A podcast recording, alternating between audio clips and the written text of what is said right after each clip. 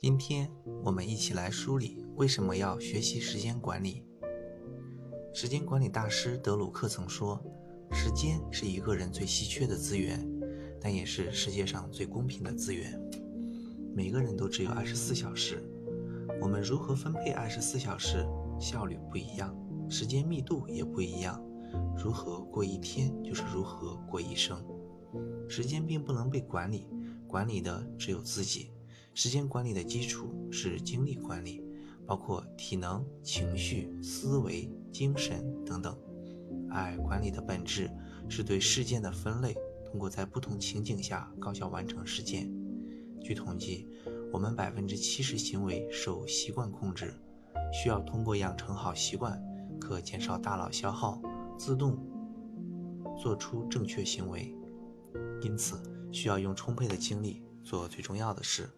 并内化为每天的习惯与生活方式，最终实现我们的行为。一日之计在于晨，早起是我们需要养成的第一个习惯。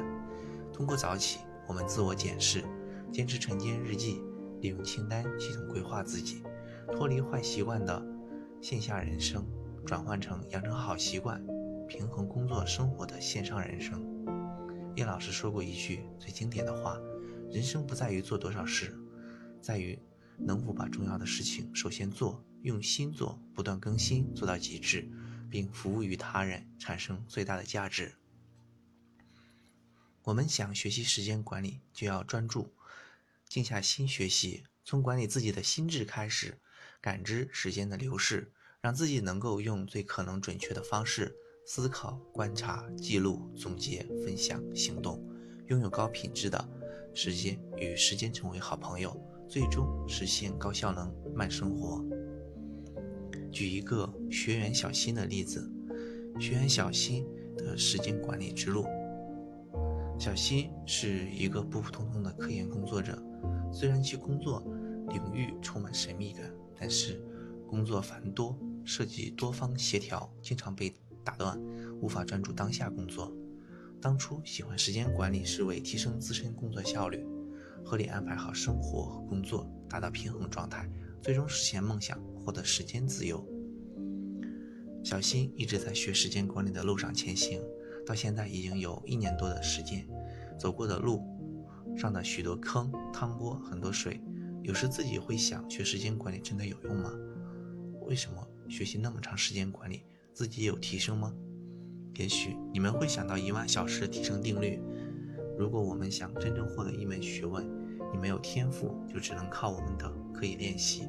虽然一年多的时间的实践，但是真正花在时间管理上的实习学习时间并不多，因此需要继续刻意的练习。相信付出一定会有结果。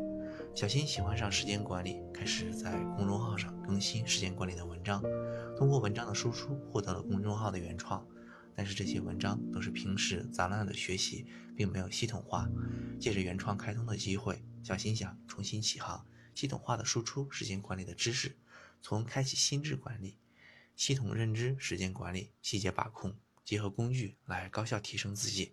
希望不仅对自己能够有帮助，也能对别人有更多的借鉴意义。如果你也想学时间管理，学着想管理自己的时间。那么可以加入我们的会员，导师会指导你像小新一样开启你的时间管理之旅。会员加入请联系微信幺五七零幺三八三八九五。